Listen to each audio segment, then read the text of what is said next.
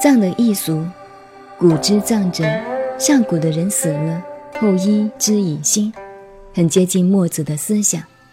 人类的葬俗有很多种，我们中国是用土葬，印度人用火葬。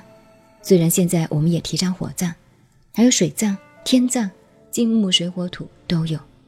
世界各地的葬俗很多很多，生与死在各地的风俗，如果研究起来，可以写一部专书。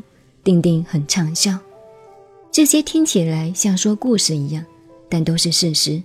站在中国文化立场来看，都不过与不及之弊。只有我们中国人比较中庸。我们中国古时后衣之以心，拿条树枝包得紧紧的，葬之中也，把墓穴挖得深深的，埋在土里，不封不树，没有记号，埋到土里就算了。譬如我们现在造坟墓立碑，就叫做封，封就是封界限。树不是摘树的意思，树就是记号，立的标记就叫做树。不封不树，丧期无数。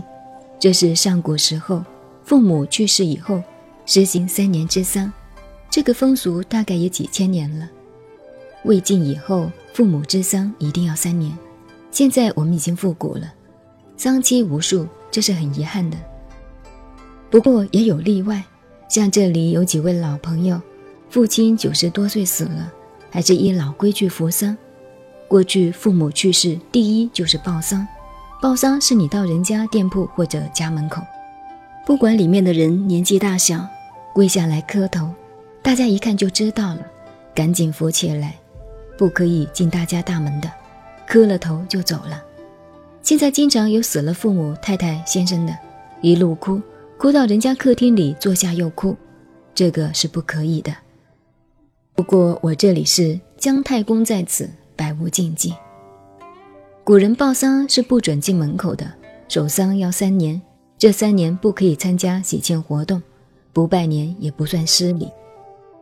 过去还看到有些人在丧期中名片还印上一个小字“至”。就知道他还在守丧期中，理不到不怪。同时，至少一百天不准理发，不准刮胡子。不过现在有些老同事要守制，不刮胡子不理发，我就劝他：时代不同了，改一改，从宽从俗就好了。那位朋友一定不改。后来经过我们一再劝他，才勉强守了四十五天。这些规矩都是有它一定的道理的。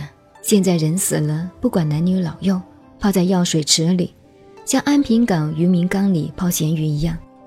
那种药水味道，不知道大家闻过没有？真叫人吐饭三天。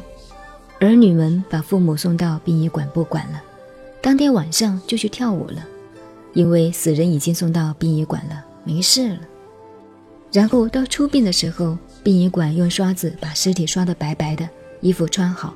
化妆师来擦擦粉，入殓的时候还好好的，可是你不能仔细看，看了以后还是觉得火葬干净，一把火烧了就算了。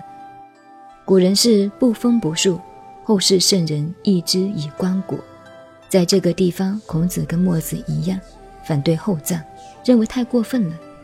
棺椁，棺材外还套个东西，那很贵重，太阔气了，盖取之大过。